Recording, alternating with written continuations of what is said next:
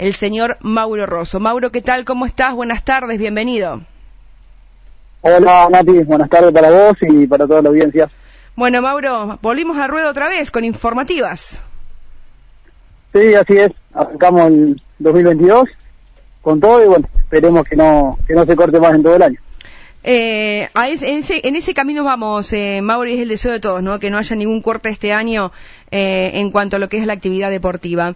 Mauro, preguntarte primero, ¿cuánto tiempo ya, junto con tus compañeros, al frente de este proyecto que lo ha iniciado ya por el 2013-2014 Juan Carlos Lovera? Eh, bueno, yo en mi caso, eh, cuando inició Juanchi, allá por el 2012, eh, yo era un colaborador de tanto de él como de Damián Colombo los sábados para hacer la entrada en calor de las de las categorías que competía y bueno una vez que me, que me recibí ya me integré como como preparador físico en, en el 2015 eh, así que serían casi 10 años estando por lo menos los sábados acá en la cancha y, y siete ya bien bien insertado, digamos, desde la semana trabajando con los chicos. No, impresionante. Mauro, eh, ¿cuándo comenzaste la pretemporada? eh, y de qué manera están desarrollando y quiénes te acompañan en la conducción de las formativas. Bien, eh, en, en, la parte física sigue Catrina Galacia, como, como el año anterior, y también dirigiendo la, la novena división. Eh, Maxi Delfino este año se hace cargo de la sexta división, y bueno, y yo eh, octava y séptima. Eh, también dentro del cuerpo técnico está Mario Baima como un colaborador todas las tardes uh -huh.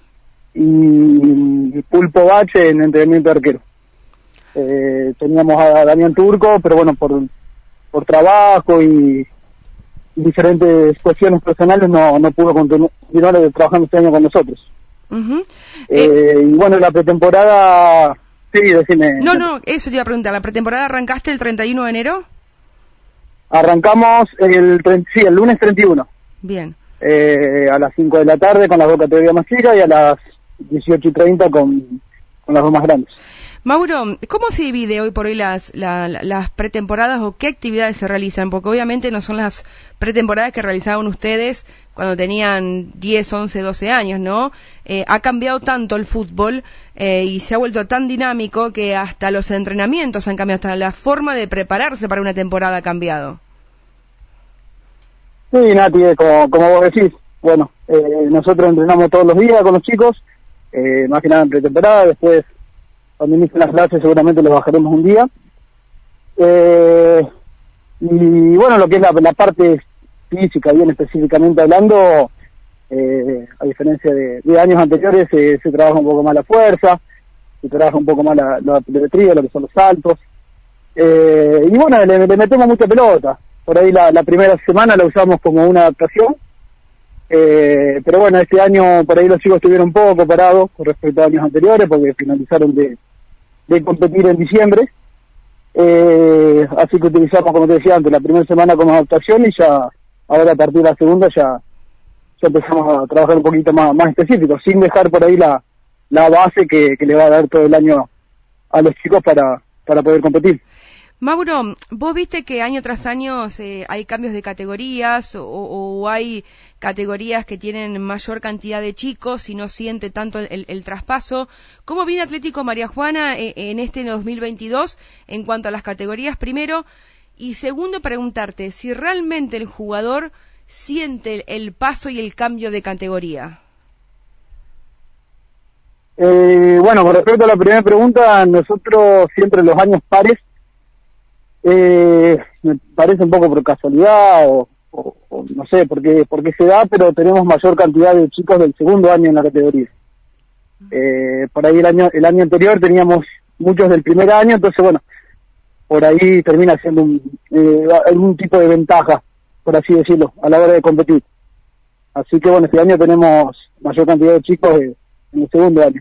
Más que nada en, la, en las tres más grandes, de séptima, sexta y octava y octava división. Tenemos una buena cantidad, en octava tenemos 21 chicos, eh, sexta y séptima tenemos 15 y en novena por ahí tenemos menos, tenemos 12, 13. Eh, me parece por ahí la, la categoría que, que más dividido está en cantidad de, de, de chicos de, de edades, de primer año y de segundo año. Exacto. Eh, Mauro, eh, el jugador o el chiquito, en este caso te hablo el más chiquito, el, el, paso de escuelitas a novena división o el paso de jugar en cancha chica de 6, 7 jugadores a pasar a jugar a cancha de 11, eh, en los primeros tiempos le cuesta la adaptación al, al chico eh, o ya se viene trabajando de otra manera en escuelitas. Bien, mira, yo te digo eh, obviamente lo que eh, digamos, una, apreciación mía. Eh, nosotros hace varios años que venimos, eh, por lo menos en la pretemporada, eh, subimos a los chicos que les faltaba uno y dos años. Por ejemplo, en este caso sube la categoría 2012 a novena, entonces nosotros chicos 2013 y 2014 ya lo estamos haciendo entrenar con, con novena, para que vayan viendo cómo, cómo se trabaja, cómo se entrena, eh, que obviamente no es lo mismo que, que por ahí en las cebollitas. Eh, después el chico que por ahí eh, le queda un año para subir y va a la escuela a la mañana, a la tarde también lo sumamos a entrenar con nosotros, así que eh, por ahí hace doble turno, entrena temprano con nosotros, 4 de la tarde, y después se va a las cinco y media, 6, también con cebollitas. Entonces eso es bueno, es bueno porque de cebollita lo usa para seguir aprendiendo, eh, obviamente, y ya la novena eh, va, va adaptándose a lo que es la cancha, la cancha grande. Mauro, Así que yo creo que el, el mayor salto que es más sobre los chicos me parece que es de, de octava a séptima. Bueno, ahí, octava a séptima división. ahí te iba a preguntar, ¿por qué se sufre tanto el salto de octava a séptima? Me parece que es, es algo hormonal. Eh, parece que la edad sensible los chicos donde ya empiezan a, a desarrollarse y se encuentran por ahí con, con camadas de chicos, de equipos que, eh, que físicamente de un año al otro crecen mucho y, y bueno, y los chicos que por ahí se quedan un poquito más, madurativamente lo se siente. Pero bueno, uno trata por ahí, si te toca una camada por ahí que se desarrolla un poquito después, o que son más chiquitos físicamente, trata de recalcar y seguir trabajando en, eh, en seguir eh, enseñándole a, a entender el juego, a ser inteligente para jugar, que eso después una vez que se, se equiparan los físicos, eh, digamos, le va a hacer mucho mejor al, al, que aprende a jugar al fútbol y no al que por ahí eh, plantea los partidos o, o, o la, o la idea de juego con respecto al, al físico de los chicos. Mauro, eh, ya hace un, un tiempo largo que tanto Atlético como seguramente Talleres vienen trabajando en las pretemporadas y los entrenamientos con la prevención de lesiones. Eh, ¿Se trabaja en el fortalecimiento del músculo? ¿En qué se trabaja para prevenir lesiones? Eh, sí, más que nada en, en la zona media, Nati. Bien, Serían toda la, la musculatura anterior y posterior del, del tronco. bien. Eh, obviamente que es, como vos decís, prevención de lesiones, no quiere decir que no, que no te vayas a lesionar. Eh, pero sí, se trabaja todos los días. Bien. Eh, Le va más o menos unos 15 minutitos por, por sesión de entrenamiento. eh, es genial eso porque a la larga trae el resultado, ¿no? Sí, sí, seguro, ni hablar. Mauro, eh, ¿cuánto tiempo más de físico y trabajo con pelota y si ya tienen previsto eh, amistosos, pensando que hay una categoría que va a participar de mm, la Copa Centenario, ¿no? ¿La 2008 es, la 2010? Sí, bueno, en realidad con respecto a los físicos, eh, se continúa trabajando a lo largo del año, se le va bajando las cargas nada más. Eh, y sí, bueno, el tercer fin de semana sería no este fin de, el siguiente ya vamos a hacer algún amistoso, pero hemos había hablado para hacer con Brón de San Vicente, tenemos que decidir todavía el, día y la fecha, eh, con Atlético Sastre también. Eh, y sí, la categoría 2008, eh, del 11 al 13 de marzo eh, tiene el torneo que organiza la Liga por los 100 años y la 2010 eh, tienen la Copa la Copa Centenario que va a seguir a la primera división. Sería el preliminar de primera. Exactamente, le preliminar de primera. Eh, Mauro, Claro. te cambio de tema. ¿Cómo estás vos? Supimos que tuviste un golpe en, en tu, en tu rodilla, que por eso no jugaste el, el domingo que estuviste en el banco de suplente. ¿Cómo estás vos físicamente? ¿Cómo vas trabajando esa rodilla? Sí, en realidad Nati no, no es un golpe. Eh, después del partido con, con las petacas que jugamos acá de local, se hinchó la rodilla y recién el jueves se me empezó a deshinchar. Eh, encima venía venía bien, me sentía bien. eh, desde lo físico, desde la pierna también, había, lo había sufrido bastante el año pasado porque se me, se me hinchaba, cada, siempre después de jugar se le hinchaba y por ahí me hace parar, bueno, en este caso me hizo parar una semana completa. Eh, y bueno, y ahora voy a, eh, voy a iniciar la semana de entrenamiento normal y vamos a ir viendo cómo, cómo va respondiendo. Así que va a depender de, cómo responde ante, ante la carga, ante el impacto, digamos. Eh, Mauro, eh, ese, ese hinchazón de la rodilla es el problema que siempre viniste arrastrando, ¿no? Sí, sí, que digamos lo que cansa y la bronca que uno tiene es que no sé de qué viene. Eh, claro. Si el médico, el médico me dijo que, bueno, después de la segunda operación que tuve, la rodilla se me iba a hinchar, y, pero bueno, no le encuentro, como que no le encuentro la vuelta, digamos. Claro, claro. Así que bueno, no queda otra que, que ser paciente y, y tratar de fortalecerla y parar cuando me pide que pare y, y, y darle así, seguramente va a ser el, va a ser el último año. Bien, wow, qué declaración, ¿no? La que hiciste. Seguramente va a ser el último, mi último año. Eh, Mauro. Eh, no, no, pero a ver, te lo digo, Nati, porque bueno, uno sufre. Ni hablar. Eh, tengo que tengo que vivir tomando pastillas para que se me o, o hasta por ahí hasta bien para, para jugar. Y bueno, si no hubiésemos ascendido, yo creo que terminaba el año pasado y no, no jugaba más. eh, pero bueno, por ahí el, ascender y, y por ahí que es un clásico en, en primera es lo que por ahí uno tomó la decisión de, de continuar estando en el grupo. Exacto. Eh, Mauro, ¿cómo lo viste el partido el, el, domingo después de la clasificación de Atlético, que es histórico no solamente para Atlético María Juana, sino para la comunidad entera? Porque por primera vez en la historia un, un equipo pasa de fase en una Copa Federación. Eh, sí, bueno, primero que enfrentamos un equipo que eh, de mitad cancha para adelante eh, son rápidos, tienen buenos movimientos, eh, son, tienen varios jugadores de, de Liga San Martín. Eh, lo que sí, bueno, en primer tiempo fueron, fueron dos tiempos. El primer tiempo ellos un poquito nos llevaron por delante, desde más desde lo actitudinal, por ahí que del juego.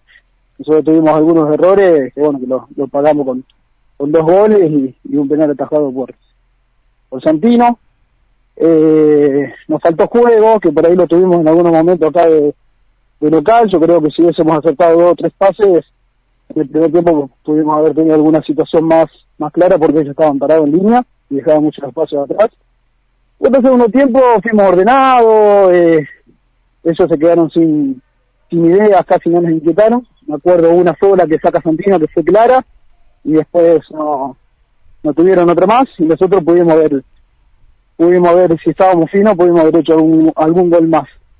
Lo que sí, Nati, nunca vi un partido eh, tan alevoso desde, desde lo que pegaron, pero no, no en el roce futbolístico eh, o alguna patada de más, eh, eran, eran piñas, volaban piñas para todos lados. Sí, eso lo vi yo que hizo, estaba cerca me hizo, me hizo un, un partido, un relámpago.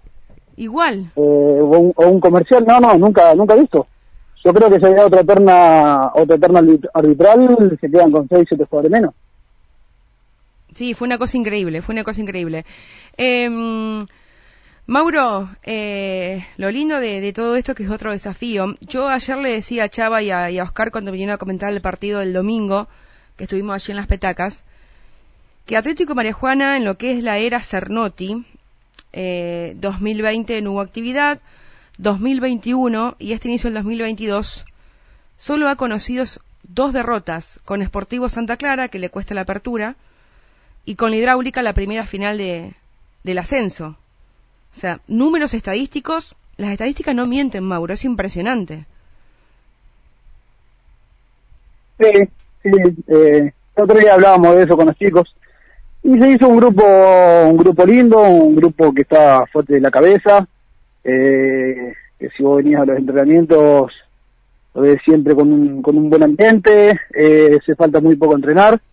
El otro día lo, comentaba algo Gerardo, que le hace acordar al, al, 2004, ese año que hubo el ascenso, de, de lo, de lo que hablando de grupo, ¿no? Después las cosas obviamente pueden salir, se puede jugar lindo, se puede jugar feo, pero yo creo que si un grupo está viendo la cabeza y, y todos tiramos para el mismo lado, después las cosas salen solas por algo las estadísticas dicen que perdimos solamente dos partidos. Por eso te digo que llama, eh, no es que llama la atención, sino vos ves los números y dices, wow, y si uno piensa ver, se pone a ver los goles a favor y los goles en contra, también son números que, que asustan, más allá que Atlético María Juana eh, tiene una columna vertebral importante, lo que el grupo hizo, creo que una de las cosas que hay que destacarle eh, a Cernotti y a ustedes es que entendieron que el grupo es el que lleva el éxito y no lo individual. No, no, ni hablar, Mati. Además aparecieron muchos chicos que, eh, por ahí, si uno mira el, el, año anterior, cuando se empezó la pretemporada, ni se iba a mencionar uno que, que podrían haber sido parte del plantel de, de primera, por la cantidad de jugadores que había, o porque recién iniciaban, no, no por calidad de, jugadores, y no porque recién iniciaba, te puedo nombrar el caso de Nico González, que venía de, una operación, su hermano, uno, o por lo menos yo en mi caso. Julián Marino también.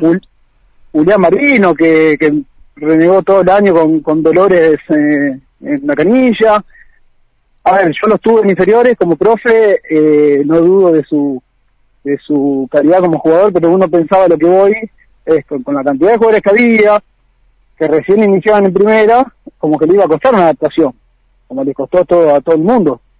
Eh, y la verdad que cuando le tocó, fuimos siendo cada vez más cortos, por lesiones, expulsiones, y cuando les tocó, tocó jugar, estuvieron en la altura. Entonces eso es lo, lo que por ahí a uno lo, lo, enorgullece, digamos, y, y, nos preparamos todo de la mejor manera porque sabemos que hay competencia y, eso es, sano para el grupo.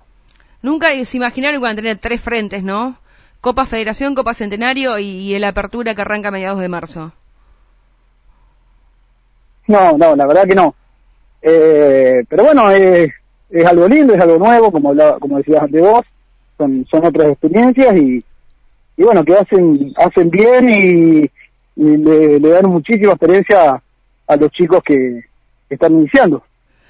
Mauro, sacamos una duda, duda. Juli Marino, porque fue mm, eh, una charla ayer con, con Oscar y Chava. ¿Julián Marino en inferiores se inició como volante central o siempre fue defensor? No, Julián Marino hizo todas las inferiores de volante central. Ah, ¿viste? Tenía razón yo. No jugó nunca, nunca de central.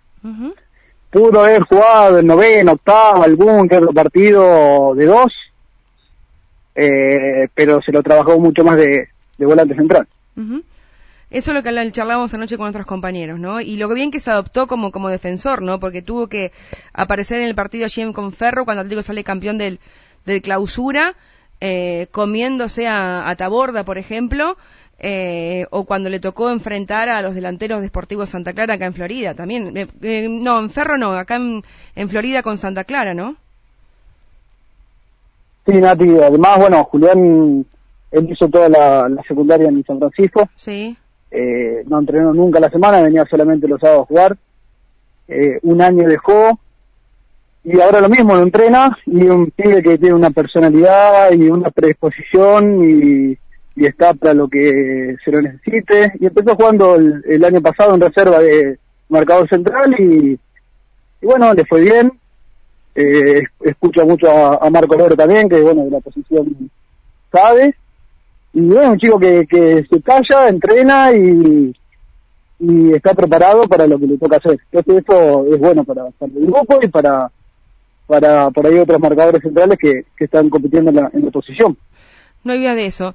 Mauro, no te quiero robar más tiempo porque dijimos hablar de, de, inferiores y terminando hablando de, de, primera división y sobre talmente mm, preocupada por, por, tu, por tu rodilla. Agradecerte, como siempre, porque sos muy gentil con, con Show Deportivo, con Radio María Juana, conmigo en particular. Desearte lo mejor a vos y a tu cuerpo técnico para esta temporada de formativas, que ustedes son los grandes responsables, que después estos jugadores se luzcan en primera división como ha pasado en el 2021 y como está pasando en estos primeros partidos del 2022. Eh, y la verdad que es fenomenal el trabajo que hacen en formaciones. No, bueno, Nati, el agradecimiento es para, para ustedes, que estén siempre eh, pendientes de, lo que pasa acá en los clubes, en ambos clubes eh, con los chicos más que nada y bueno, agradecemos el contacto. Abrazo, Mauro. Un abrazo, chau, chau. Chau, chau. Así pasaba Mauro Rosso, entrenador de divisiones inferiores junto a Catria Lacia junto a Maxi Delfino eh, y por supuesto también jugar de primera división, por eso hablamos de la primera división, ¿no? Porque el domingo no jugó por su rodilla, esa lesión que viene arrastrando ya hace un tiempo y que le produjo un hinchazón que no pudo estar desde la partida el último domingo, estuvo en el banco de suplentes y tampoco pudo jugar ni siquiera un par de minutos, pero bueno, valió la pena repasar todo el trabajo que han hecho y hablar también de la primera división. Mauro Rosso entonces pasaba aquí en Show Deportivo eh, hablando de fútbol.